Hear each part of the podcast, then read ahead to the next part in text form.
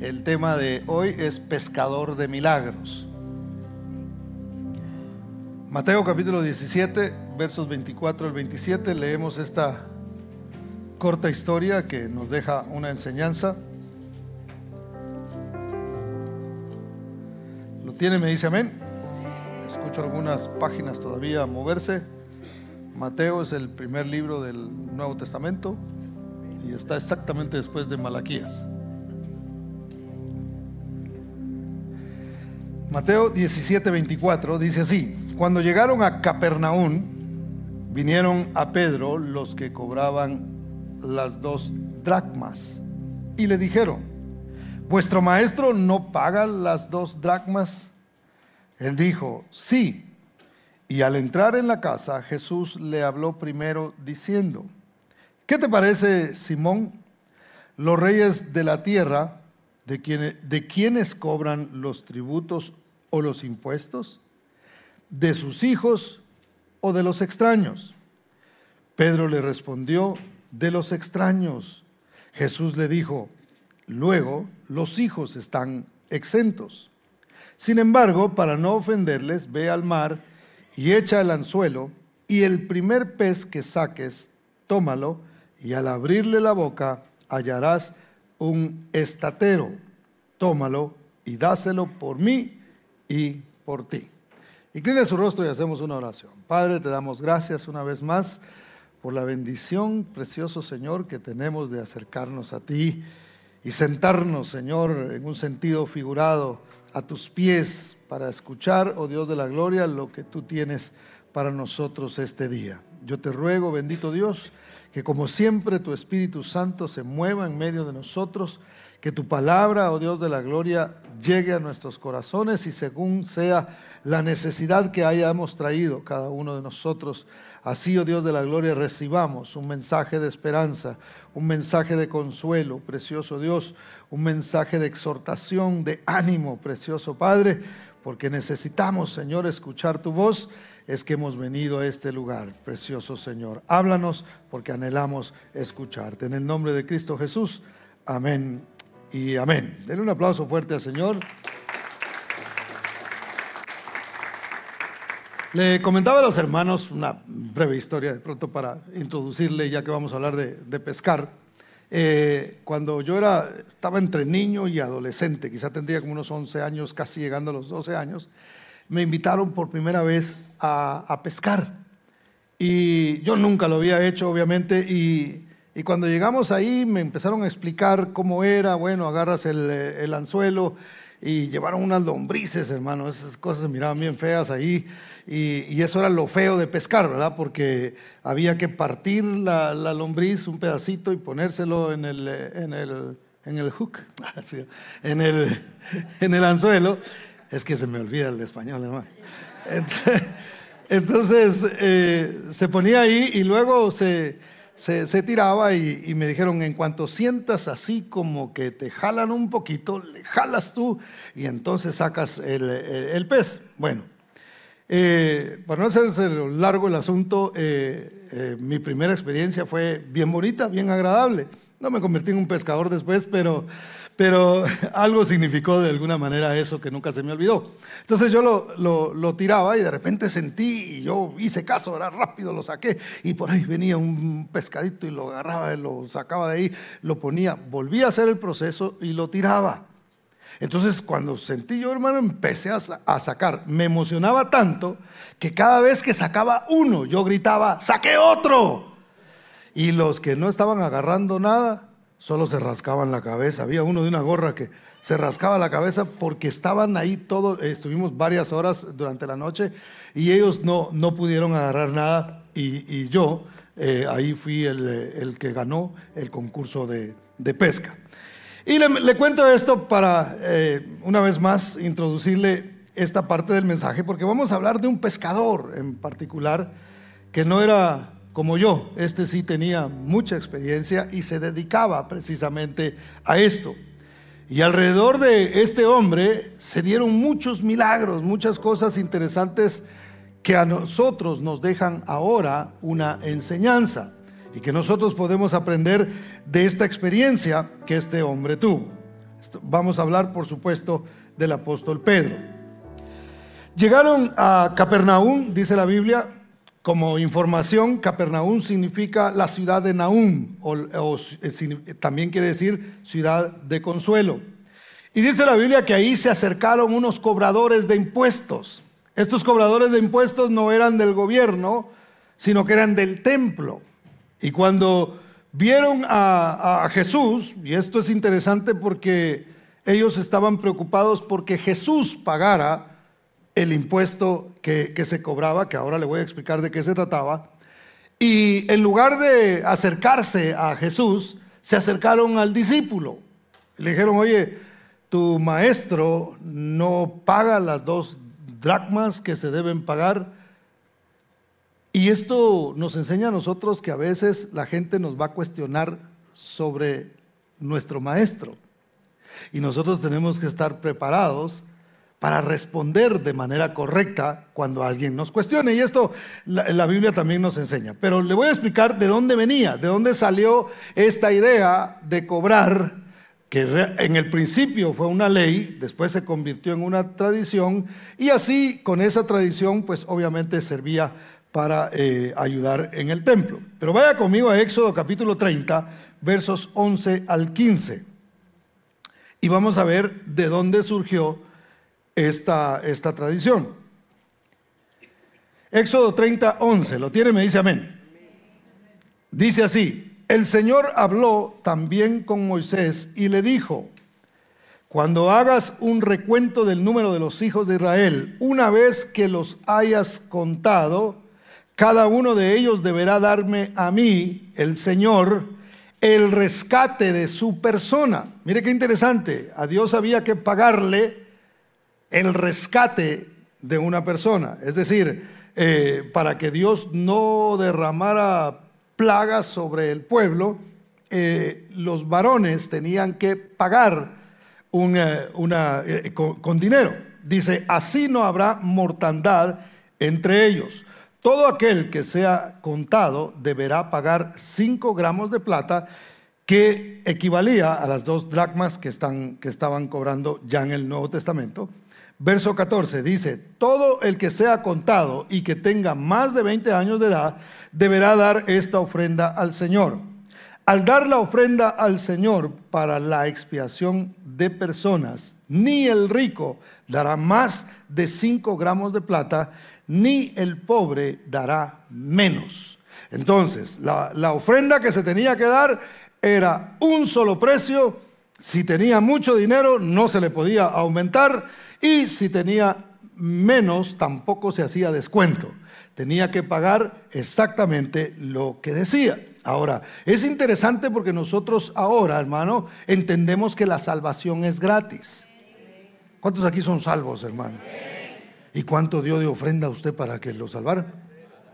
Absolutamente nada. Lo que nosotros damos como ofrendas eh, puede ser de tiempo, puede ser eh, de dinero, puede ser de, muchas cosas, muchas maneras en las que nosotros podemos ofrendar.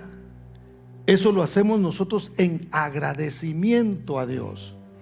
Nosotros no damos porque nos vaya a caer una plaga si no lo hacemos. Nosotros no damos, imagínense hermano, yo, yo siempre he estado en contra de que me amenacen de muerte por no hacer algo. Porque a mí Cristo me salvó de la muerte eterna y no me cobró ni un solo centavo.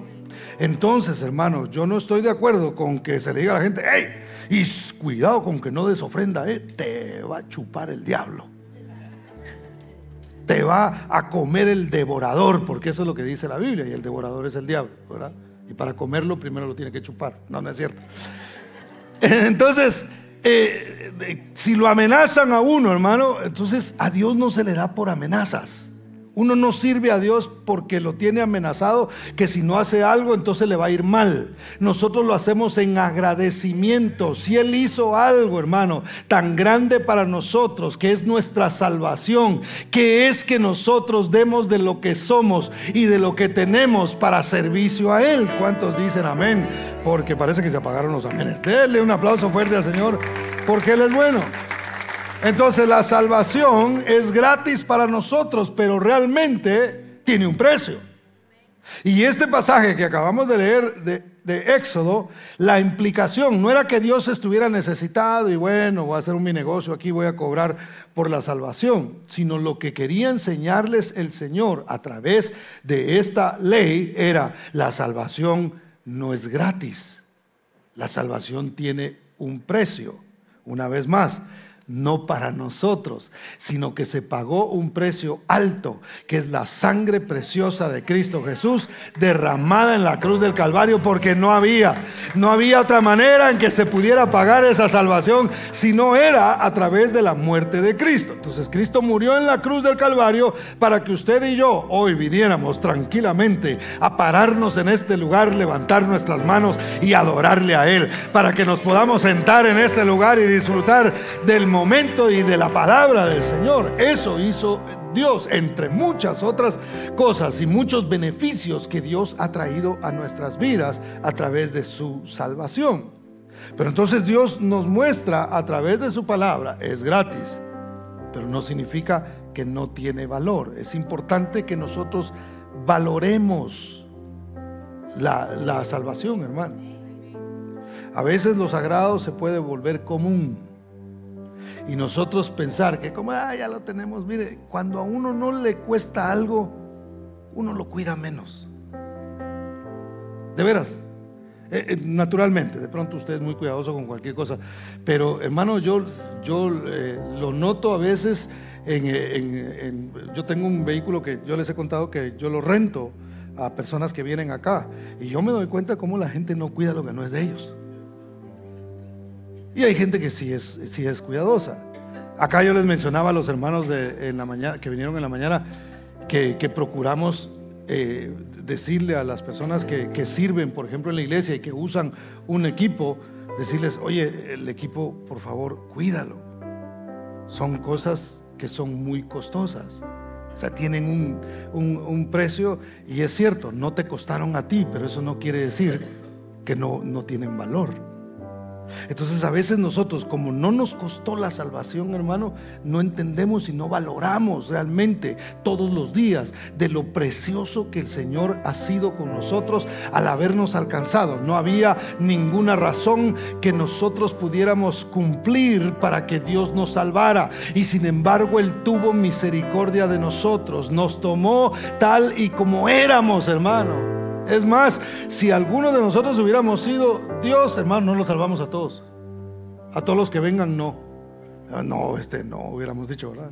No, no, sáquenlo de la fila. Que no se vista, que no va, decía un venezolano. No, nosotros hubiéramos hecho.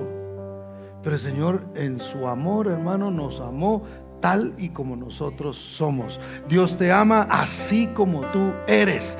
Su gracia es suficiente para alcanzarte, para salvarte y su gracia es suficiente para cambiarte, para transformarte. Porque así como Dios te ama, como eres hermano, también no te quiere dejar como estás. Quiere cambiarte, quiere cambiar tu vida y es la gracia bendita del Señor, esa salvación hermosa, la que cambia nuestra vida, cambia nuestro rumbo. ¿Cuántos dicen amén? Denle ese aplauso fuerte a Cristo Jesús.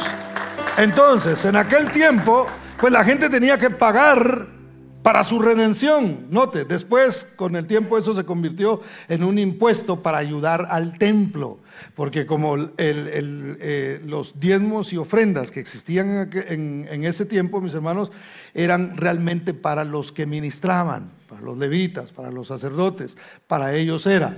El, edificio realmente se sostenía de estas ofrendas que la gente pagaba. Era un impuesto. Es más, no era, eh, no era, ay, por si quiere, por si tiene, por si le toca el corazón el Señor. Era un impuesto. Ellos llegaban, eh, se entiende, ¿verdad?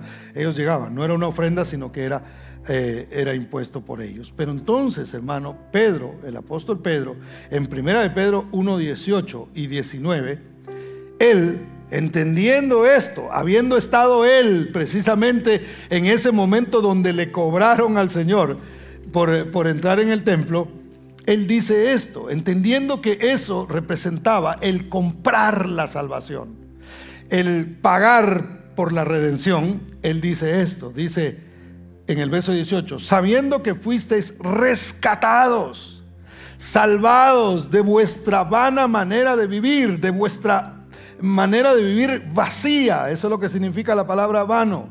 Tu vida era vacía, dice, fuiste rescatado de esa vida eh, vacía, la cual recibiste de vuestros padres, no con cosas corruptibles como oro o plata, sino con la sangre preciosa de Cristo como de un cordero sin mancha y sin contaminación. Nuestra salvación no se paga con plata, nuestra salvación no se paga con oro, esas cosas son corruptibles, es con la sangre preciosa de nuestro Señor Jesucristo. ¿Cuántos dan gloria al nombre del Señor? Entonces, Pedro se apresuró a contestar, hermano. Note, llegaron ellos a Capernaum, se acercan estos eh, recaudadores de impuestos, estos cobradores, y llegan con Pedro y le dicen, ¿qué pasa con tu, con tu maestro? ¿No paga él? Y luego él les responde, sí. Fíjese, el verso 25 dice, él le dijo sí, y al entrar él en casa, Jesús le habló primero, diciendo, ¿qué te parece, Simón? Los reyes de la tierra ¿De quiénes, ¿De quiénes cobran los tributos o los impuestos? ¿De sus hijos o de los extraños? El Señor le hace la pregunta a Pedro y le dice, Pedro, como que te apresuraste un poquito a responder, porque no fue con, con Jesús y le dijo, Jesús, eh, nos están cobrando. ¿Qué dices? ¿Pagamos o cómo está el asunto? Sino que él rápido dice, sí, sí va a pagar. Yo me imagino que no traían dinero, porque si hubieran traído dinero, no hubiera mandado Jesús a Pedro a pescar. ¿Me van a entender? Entonces, pero Pedro dice, sí, sí vamos a pagar. Ahí sí que actuó en fe, ¿verdad? Pero no sabía cómo era el asunto. Entonces, Jesús le dice, Pedro, ¿qué te parece? ¿Será que los extraños pagan los impuestos o los hijos? ¿Quién, quién crees tú que es el que paga eso? Entonces dice, oye, pues los extraños son los que pagan. Yo le decía a los hermanos en la mañana, si usted tiene, por ejemplo, un, negocio y qué sé yo, usted vende algo y de repente llega un hijo suyo o da servicio de algo, viene un hijo suyo y le dice, oye papá, voy a necesitar eh, esto en mi casa o necesito comprar esto. Yo le aseguro que en la mayoría, quizás no todos, porque hay de todo, hermano, hay unos que le cobran hasta el, hasta el hijo, pero, pero de verdad, yo me imagino que alguno diría, oye, no, es mi hijo, ¿cómo le voy a cobrar? Si es alguien que no es su familia, usted dice, no, este no es mi familia, yo no tengo por qué dárselo así, entonces voy a cobrar. Entonces se le cobra al extraño, pero no al hijo. Ahora, ¿por qué es gratis la salvación, hermano? Porque usted y yo somos hijos de Dios. Dios a nosotros no nos está vendiendo nada, porque todo lo que destinó para su Hijo Jesucristo también es para usted y también es para mí. Por eso derramó su Espíritu desde el principio. El Espíritu Santo vino sobre Cristo Jesús, hermano. Y en el Pentecostés se derramó sobre toda la iglesia. Y luego eh, Pedro predicando dijo, porque para vosotros es la promesa, para los que están aquí, para los que van a nacer más adelante, para sus hijos es la promesa. Las promesas de Dios no se venden. Los milagros no se venden, hermano. Yo no puedo venir y sacar un, y Señor, necesito un milagro, Padre, así. No, eso, mire, eso es extorsión, hermano. Eso es, eso es como tranza, ¿verdad? Y te voy a Aquí está. Te voy a pagar esto. Ahí te acuerdas, ¿eh? ¿Te hacen? Eso no existe. Si usted quiere dar una ofrenda, déla voluntariamente, sin buscar nada a cambio. Esa es la manera de dar ofrenda. No queriéndole comprar algo a Dios. Usted se imagina a Dios diciendo, ah, qué ofrendona. Ah, le voy a hacer el milagro porque de veras que sí está. Esa no es la manera de dar. El hijo está exento de impuestos. Yo no tengo que hacer esfuerzos. Esa es la gracia de Dios. Si hago esfuerzos, si doy de mis fuerzas para servir a Dios, eso es una ofrenda. Eso es algo que yo estoy haciendo de manera voluntaria. ¿Cuántos dicen amén? ¿Cuántos dan gloria al nombre del Señor? Pero no le puedo comprar nada a Dios, hermano. Mire, usted puede pasarse aquí en la iglesia sirviendo y haciendo y deshaciendo y gloria a Dios por usted. Pero no crea que impresionamos a Dios con eso. Y ahora le voy a explicar algo, pero de veras, no crea que lo impresionamos. Y dice Dios, no hombre, como sí le voy a dar lo que quiere. Carro nuevo, ¿verdad? Dios no trabaja de esa manera. ¿Cuántos dan gloria al nombre del Señor? Pero entonces, los hijos están exentos de impuestos. Yo no tengo que hacer nada. No tengo que ir a, bautizarme al, al río Jordán. Está medio cochino de todas maneras. Ya no es lo mismo que era antes. Yo no tengo que ir a, la, qué sé yo, a Jerusalén a ver si Dios, si Dios me habla. Yo ya no tengo que hacer eso porque los hijos están exentos de impuestos. Yo no tengo que caminar de rodillas, con todo respeto, en ningún lado. Los hijos estamos exentos de impuestos. No hay esfuerzo ni pago que nosotros tengamos que hacer. Cristo lo hizo todo. Él derramó su sangre. Él sufrió por nuestros pecados. Él entregó su vida. ¿Cuántos dicen amén? Entonces, Jesús hace un milagro para sacar a Pedro del compromiso. Entre otras cosas, ¿verdad?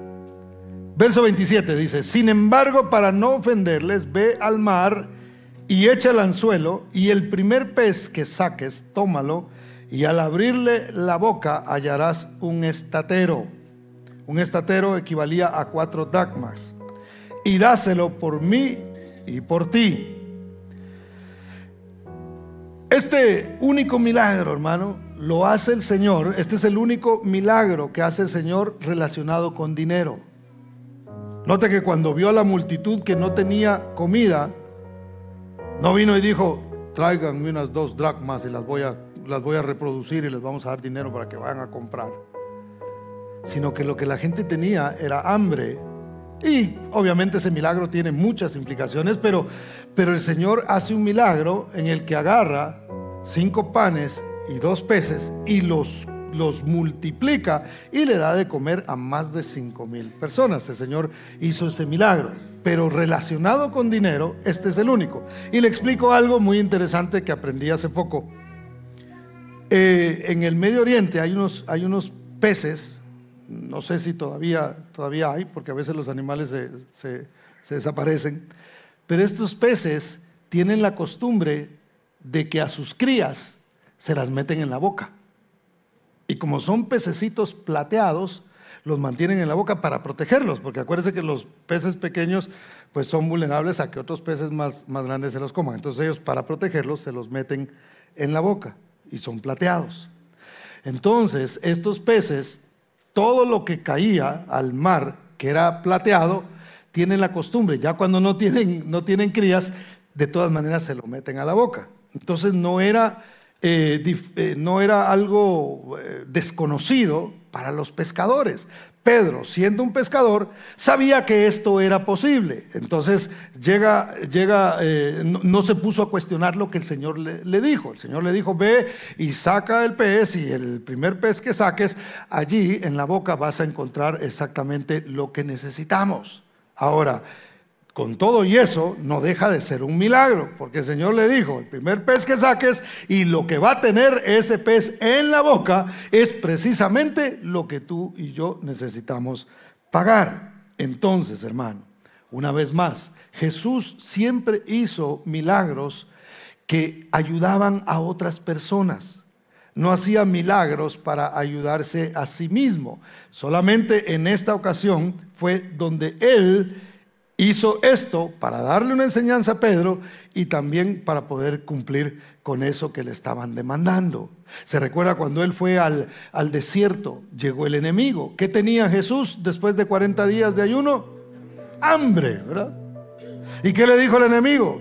Si eres hijo de Dios, haz que las piedras se conviertan en pan y resuelves la necesidad que tú tienes Y ahí el Señor le dijo, no solo de pan vivirá el hombre, sino de toda palabra que sale de la boca de Dios. Entonces, eso nos enseña a nosotros que hay que confiar en el Señor.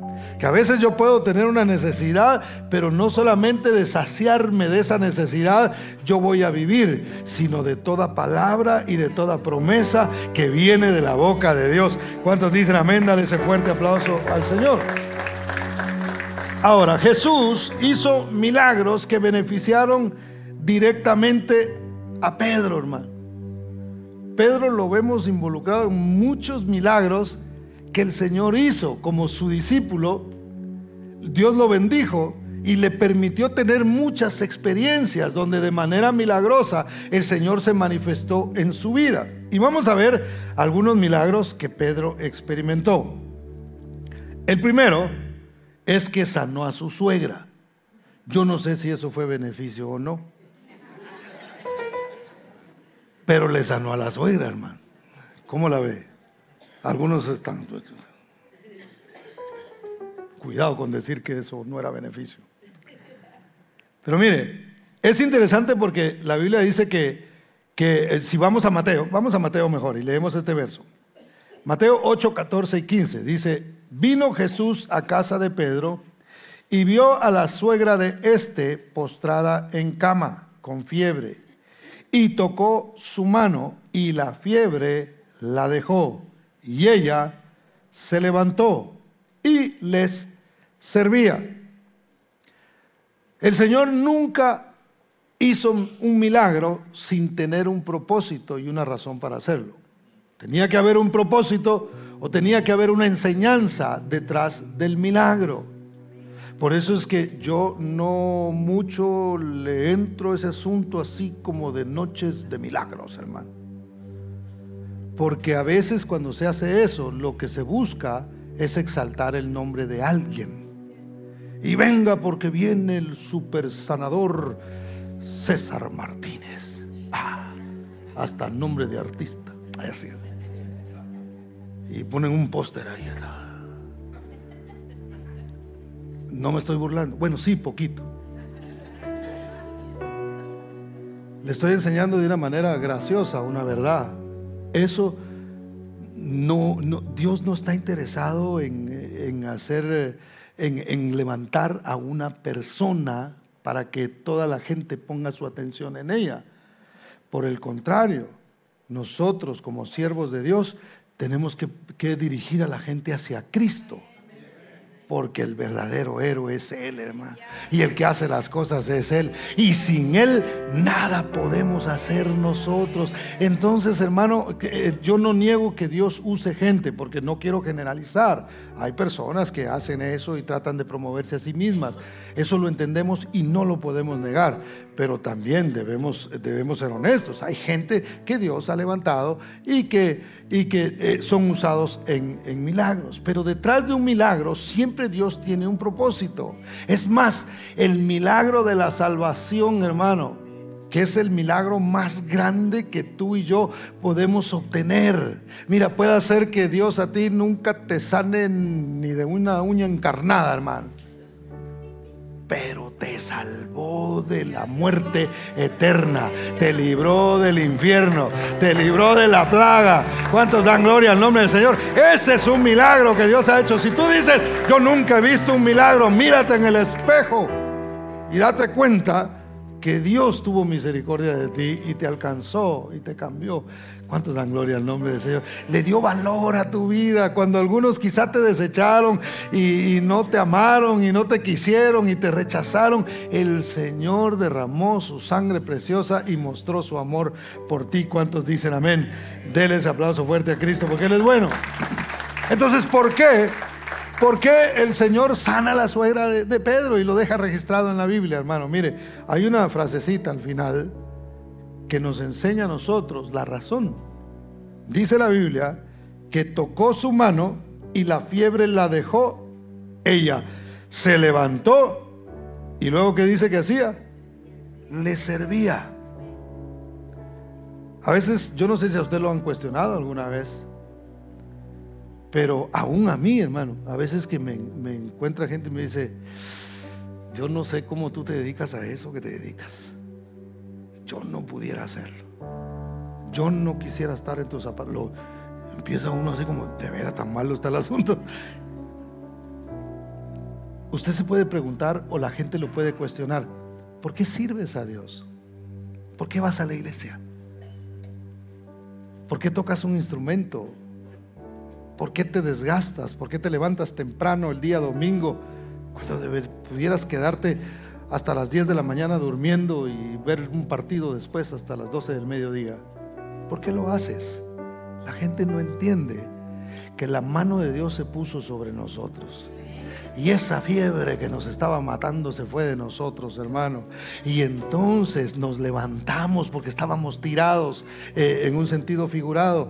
Y al restaurarnos Él, la, la reacción más normal es que yo diga, yo quiero ver qué puedo hacer por alguien más. Yo quiero servir a mi Dios. Yo quiero hacer algo que agrade al Señor. Esa debe ser nuestra reacción al haber sido salvos. Si el Señor te salvó, busca quien bendecir, busca dónde servir a Dios, busca dónde tú puedes reflejar el carácter de Cristo para que otros conozcan también aquel que te salvó y te alcanzó a ti. ¿Cuántos dicen amén? ¿Cuántos dan gloria al nombre del Señor? Entonces, el Señor hace un milagro de sanar a la suegra de Pedro, hermano. No para que Pedro se enojara. Como dijo alguien, por eso lo negó tres veces. Eso no es cierto. Sino porque tenía un propósito para ese milagro. Voy a sanar a, la suegra para que la suegra se levante y entonces sirva. Dios necesita levantar a tu familia. ¿Para qué? Para que sirva. Sigue clamando por ellos, sigue orando por ellos, sigue esperando un milagro y dice, Señor, así como levantaste a la suegra de Pedro, levanta mi hijo, levanta mi hija, levanta. Y si es la suegra, también por ella ore a la suegra mía para que se parezca a la de Pedro y se ponga a servir. En lugar de andar chismeando. Eso ya se lo agregué yo. Sigamos adelante. Denle un aplauso fuerte al Señor porque Él es bueno. Usó la barca de Pedro, fíjese, otro milagro. Usó la barca de Pedro para predicar. Y ahí se dieron varias cosas interesantes. La Biblia dice en el Evangelio de Lucas, perdón, en el capítulo 5 y verso 2, búsquelo ahí conmigo, por favor. Lucas 5, 2.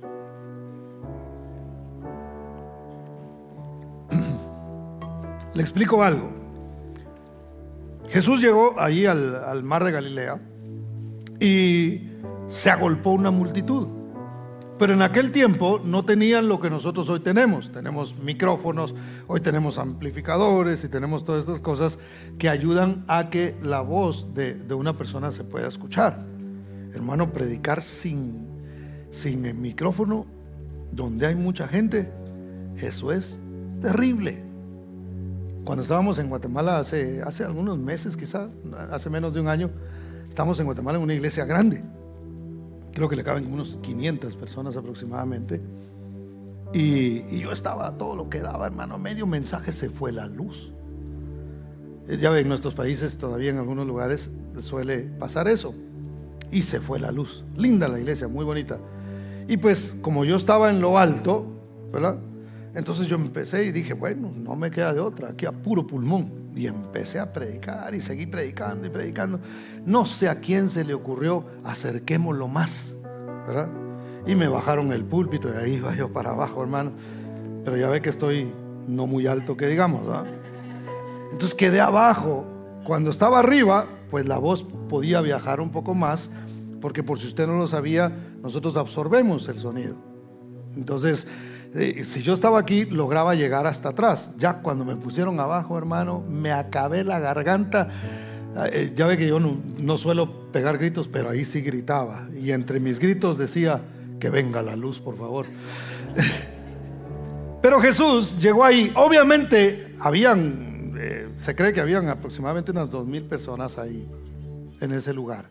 ¿Cómo iba a ser Él para que su voz se escuchara, hermano, donde estaba ese montón de gente? Entonces, el que creó el, cielo y la tierra sabe cómo funciona el asunto, ¿verdad? Entonces él llega y mira las barcas que están ahí. Mire lo que dice el verso 2, dice, y vio dos barcas que estaban cerca de la orilla del lago, y los pescadores, habiendo descendido de ellas, lavaban sus redes. Y entrando en una de aquellas barcas, la cual era de Simón, Pedro, le rogó que la apartase de tierra un poco, y sentándose enseñaba desde la barca a la multitud. ¿Qué estaba haciendo el Señor? Estaba utilizando el agua como amplificador de voz y el viento para que pudiera viajar la voz hacia todas las personas que estaban ahí. Entonces, toda la gente que se juntó logró escuchar el mensaje. Pero lo interesante de esto, hermano, es que Pedro le presta su barca al Señor. Y cuando nosotros hacemos algo, para que el Evangelio del Señor se predique. Cuando nosotros hacemos algo, hermano, que produzca que, que, el Señor pueda llegar a otras personas, Dios, todo lo que tú le das a Dios, tiempo, dinero, esfuerzo, qué sé yo, de, de tu vida, lo que tú le puedas dar al Señor, Dios no se queda con nada. Una vez más, nuestra actitud al dar de nosotros debe ser yo no estoy esperando nada a cambio, pero Dios no le debe nada a nadie. Le contaba a los hermanos en la mañana que algunos de ustedes, quizá los que saben de béisbol, saben que hubo un beisbolista que, que, le dicen Big Papi, no me recuerdo cómo se llama él exactamente, pero a él lo agarraron a balazos en República Dominicana. Y él tiene una hermana que ella es, eh, es cristiana. Y cuenta ella que en su desesperación cuando cuando su hermano estaba en el hospital. No me recuerdo cuántos balazos le dieron, pero era muy probable que él muriera. ella llegó y dice que le dijo al Señor, Señor, tú me debes muchas a mí. Así es que ahora mi hermano eh, tiene que, tienes que tocarlo y tienes que levantarlo porque yo he hecho muchas cosas y tú me debes a mí. Algo así contó ella. Y yo dije, bueno, a veces Dios, yo me imagino Dios como lo sabe todo, ¿verdad? Y Él conoce realmente nuestro corazón.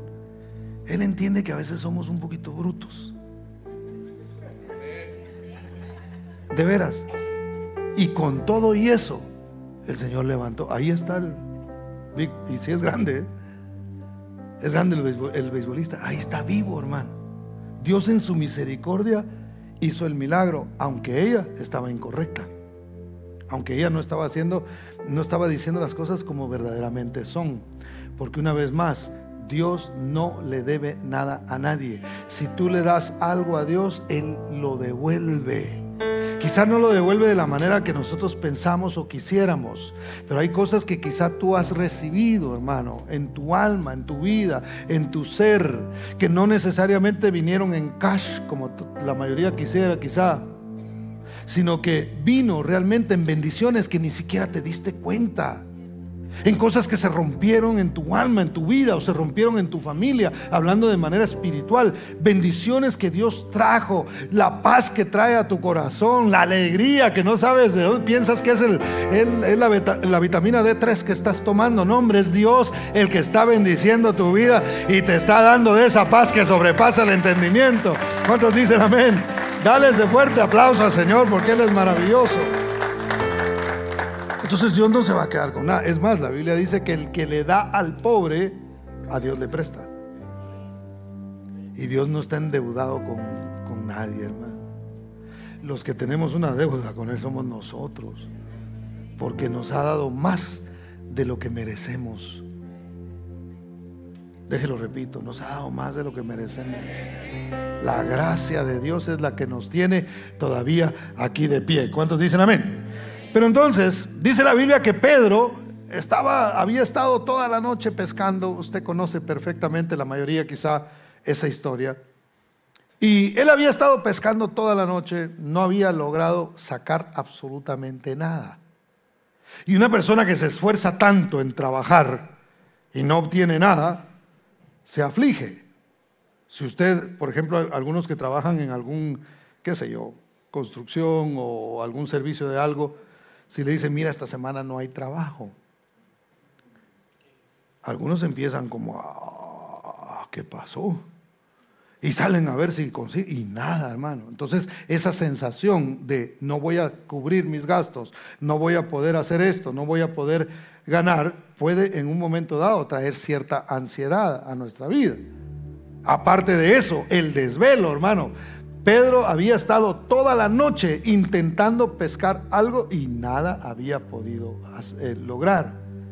Entonces Jesús, después que termina de predicar, Note, no registra la Biblia que hizo un llamado, que oró por ellos, que posiblemente eso sucedió.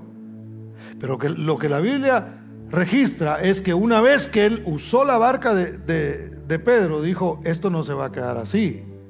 Me prestó su barca. Pedro no va a estar endeudado conmigo después diciendo, Señor, yo te presté la barca y no vi nada. ¿eh? Sino que el Señor dice, ahora yo quiero que vayas mar adentro que bogues mar adentro, que entres a lo profundo. Y yo siempre me hago esta pregunta, ¿podía el Señor hacer una pesca milagrosa en la orilla? Sí, de la arena podía sacar los peces, si él quería. Él es, Dios y él podía hacerlo todo. Pero él le dice a Pedro, métete un poco más. Tienes que usar la fe. Tienes que ir más allá, Señor.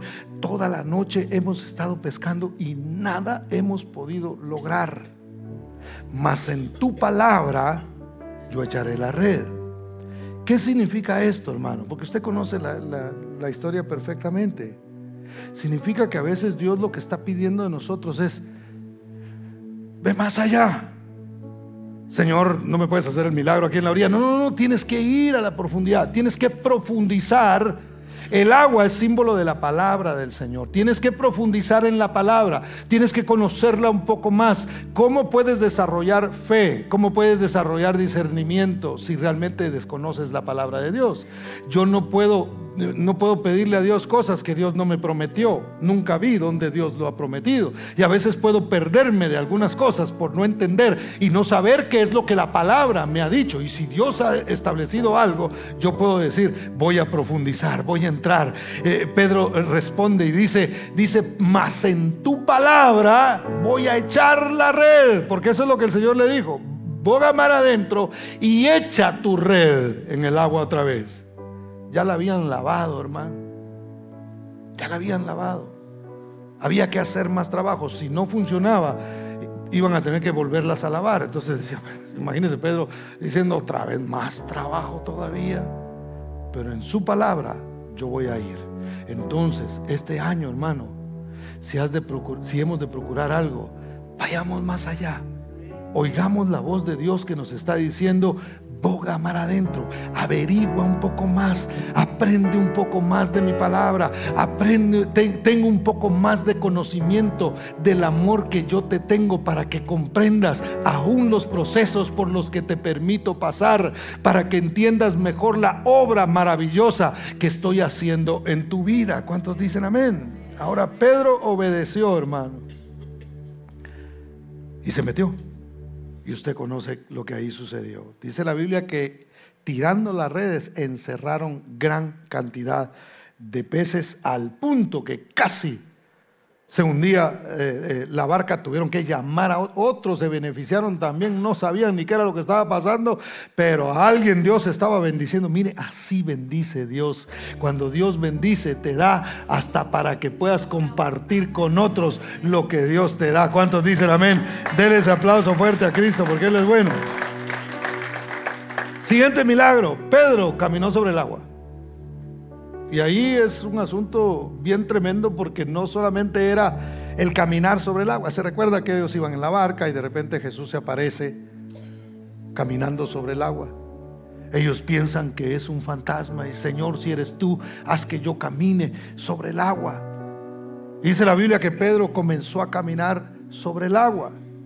Pero mientras él, una vez más, mantenía su mirada en el Señor, él permanecía de pie. Ahora, eso no ha de haber sido algo muy fácil, porque le repito, el agua no estaba calmadita, era una tormenta la que había. Había mucho viento. Y cuando hay mucho viento, hermano, eh, ahí se levantan, eh, eh, me recuerdo que quizá en alguna oportunidad les conté esto, pero para los que no lo han escuchado, cuando, cuando fuimos a Israel nos subieron en una barca que era parecida a las que existían en aquel tiempo, las tienen ahí como cuestión de turismo y lo llevan a uno en, ese, en ese lago. Y ese lago tiene, tiene una peculiaridad de que de repente empieza a levantar olas, hermanos. No sé de dónde, pero eso empieza a moverse y le advierten a uno. Le dicen, oye, mira, no te sientes en la orilla porque de repente salta el agua. Y bueno, yo lo escuché, ¿verdad? Y, dije, bueno, dijeron que ahí no. Entonces yo me senté de este lado. Algunos no oyeron o hicieron oídos sordos, se sentaron ahí, hermano. De repente se levantó una ola y les, les cayó encima y se mojaron. Pero entonces ese, ese es muy inestable eso. Entonces cuando Pedro iba caminando sobre el agua, no era algo fácil. Se levantaban olas. El viento soplaba. Entonces no era como, ay, qué tranquilo, hasta una musiquita así como la que está tocando el hermano. Y él caminando tranquilo allí en el, en el agua. No, la cosa estaba amenazante. Entonces Pedro, al ver la, la tormenta, comenzó a dudar. Y así pasa cuando tú y yo comenzamos a caminar sobre lo imposible. La tormenta no se va a detener, el viento va a seguir soplando, pero tienes que seguir poniendo tu mirada en Cristo Jesús. Eso fue lo que le falló a Pedro. Pedro tenía que seguir viendo, decía, aunque está soplando, no se calmó la tempestad, las olas se están levantando, pero al que yo estoy viendo es aquel que me dijo, ven y camina sobre el agua. Usted y yo tenemos que mantener nuestra mirada puesta en el que nos habló, en el que nos, nos dijo. Entonces dice la Biblia que comenzó a hundirse. Y ese es un milagro, hundirse en el agua despacito. ¿Verdad? Porque trate usted de hundirse despacito en el agua y va a ver cómo le va. Se va de una vez, hermano. ¿Verdad? Eso pasa así. Perdón. Es un mensaje del cielo. Así. Hasta el reloj le escribe el Señor. ¿Dónde iba cuando me interrumpió el reloj? Entonces, el Señor, cuando se cae alguien, gracias hermano, se, cae en el agua, en el caso de, de, de Pedro, Pedro se empezó a hundir despacito al punto de que él pudo todavía, porque si alguien se hunde de un solo, hermano, no le da tiempo de decir nada. Pero si alguien se está hundiendo despacito, le da tiempo de decir, Señor, sálvame.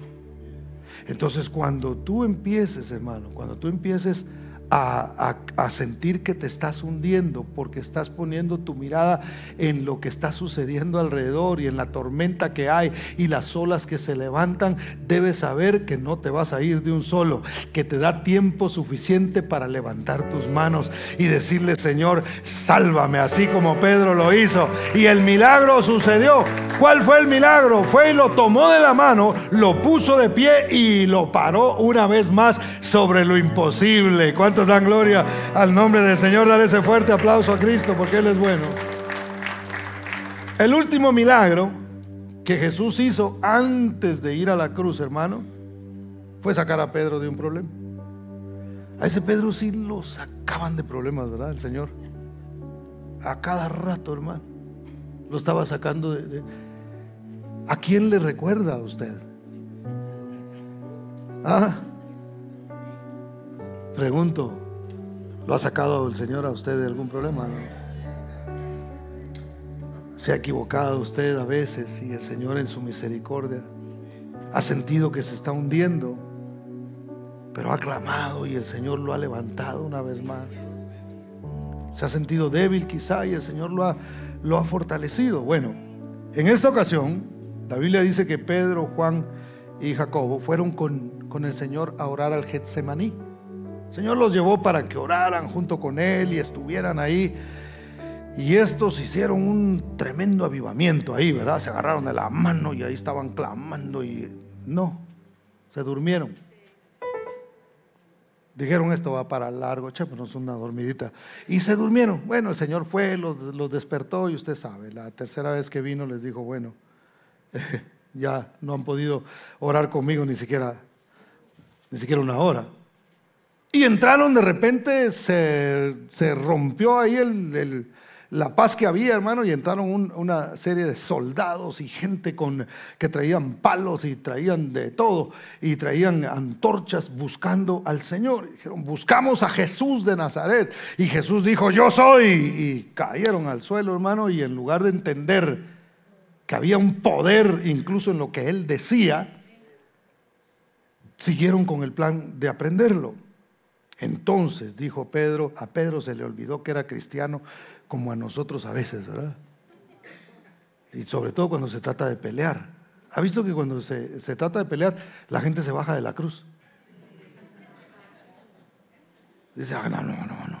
Aquí sí, de plano, yo voy, yo voy para, para, abajo. Hace poco analizaba, perdóneme lo que le voy a contar, pero analizaba yo un, chiste que hacían, en, eh, lo escuché en Guatemala una vez que decía, mi pasos dejo, mi pasos doy, pero si hay golpes mejor me voy, decía. Y suena muy chistoso, de veras, suena muy chistoso eso, pero es cierto, porque donde hay, donde hay paz es donde reina el Señor. Cuando hay conflictos, obviamente, eh, si nosotros clamamos, Él está ahí, pero la presencia del Señor se puede alejar de un lugar o de un eh, de, un, eh, de, un, hogar donde no, donde no se procura realmente la paz del Señor. Eso entre paréntesis. Pero entonces, cuando llega eso, Pedro dice, aquí yo dije que, que iba a seguirlo hasta la muerte. Así es que no se había quitado todavía una su espada que andaba cargando, hermano. No sé si era para partir los pescados o qué era. Pero la cosa es que él la saca, saca esa espada, que era una espada corta, y le corta la oreja al siervo del sumo sacerdote que se llamaba Malco. Y cuando le corta la oreja, inmediatamente Jesús dice, bueno, es hora de hacer un milagro, no para ayudar a Malco, sino para sacar a este del problema, que era Pedro. Ahora le explico por qué. Jesús le pone la mano en la oreja a, este hombre y de manera milagrosa le es restaurada. Y eso tiene una enseñanza y una implicación para nosotros. A veces como discípulos de Cristo hemos usado de manera incorrecta la espada. La espada es símbolo de la palabra de Dios. Hay gente que usa la palabra de Dios para maldecir a otros, para maltratar personas. Y a veces vemos a alguien que tiene quizá algún problema y sacamos la, la espada y decimos, usted se va a ir al infierno por pecador. Y usted le va a pasar. Y empezamos nosotros a tirar. ¿Y qué es lo que pasa? Note que ¿qué le cortó. ¿Por qué no le cortó la nariz? ¿Por qué no le sacó un ojo? Le quitó el oído. Le quitó la oreja. Le afectó la oreja. Entonces, que si alguien le golpea la oreja, ¿qué es lo que hace usted cuando se ha golpeado la oreja usted alguna vez? ¿Alguien se ha golpeado la oreja aquí? Qué rico se siente, ¿verdad? Eso duele, hermano. Mire, con una su espinilla que le salga a usted en la oreja, usted eh, el dolor es totalmente diferente. Entonces rápido usted se pone la mano acá y usted ya no escucha bien, porque ya tiene un oído tapado. ¿Qué provoca que alguien malutilice la palabra de Dios, hermano? Lo que provoca es que la gente se tape los oídos y no quieran oír a Jesús. El Señor en su misericordia quiere poner la mano sobre los oídos que se han tapado por culpa de discípulos que malutilizaron la palabra de Dios o la espada en este caso. ¿Cuántos dan gloria al Señor, hermano? Entonces, denle un aplauso fuerte al Señor porque Él es bueno. Entonces, el Señor una vez más haciendo un milagro para ayudar a Pedro. ¿Qué le hubiera pasado a Pedro si el Señor, eh, si, si este hombre no hubiera sanado, hermano? Lo hubieran acusado, lo hubieran matado, yo no sé qué hubiera sucedido en ese momento. Y el Señor tenía un propósito para Pedro. Por eso es que ayudó para que él pudiera continuar. Entonces, por último, Pedro fue sacado de la cárcel. Después que Jesús resucitó y ascendió al cielo, en el libro de los Hechos, en el capítulo 12, nosotros vemos un episodio, y con esto voy a terminar, vemos un episodio donde eh, Herodes mató a Jacobo y vio que los judíos se pusieron contentos porque lo había, lo había matado y que, queriendo congraciarse con ellos aún más, metió preso a Pedro, que andaban predicando la palabra. Entonces Pedro entra en la cárcel, hermano. Y yo le decía a los hermanos en la, en la mañana que yo nunca he estado, he estado preso, gracias a Dios. Conozco cárceles, he estado dentro de las cárceles por trabajo, pero nunca he estado preso. Entonces yo no sé realmente. Pero eh, cuando terminó el primer servicio me testificaba alguien que, eh, que, lo que yo estoy diciendo es correcto. Yo no me imagino llegando a la cárcel y... Ah, ah, qué bueno que me agarraron temprano, que me quiero acostar temprano hoy. Me voy a dormir. Yo creo que si a mí me metieran preso, por lo menos la primera noche, yo no dormiría, hermano. Imagínense. No tengo mi almohada de memory foam. Así.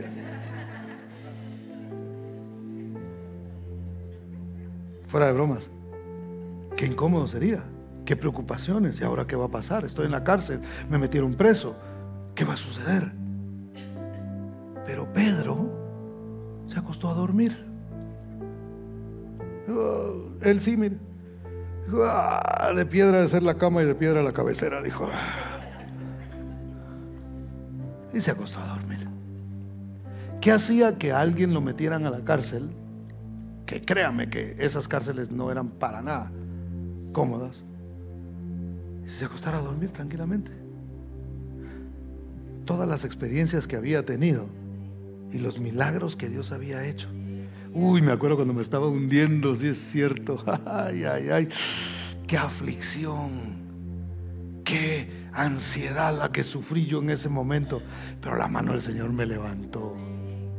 Me acuerdo cuando andaba afligido porque mi suegra estaba enferma. El Señor vino, puso la mano la sanó.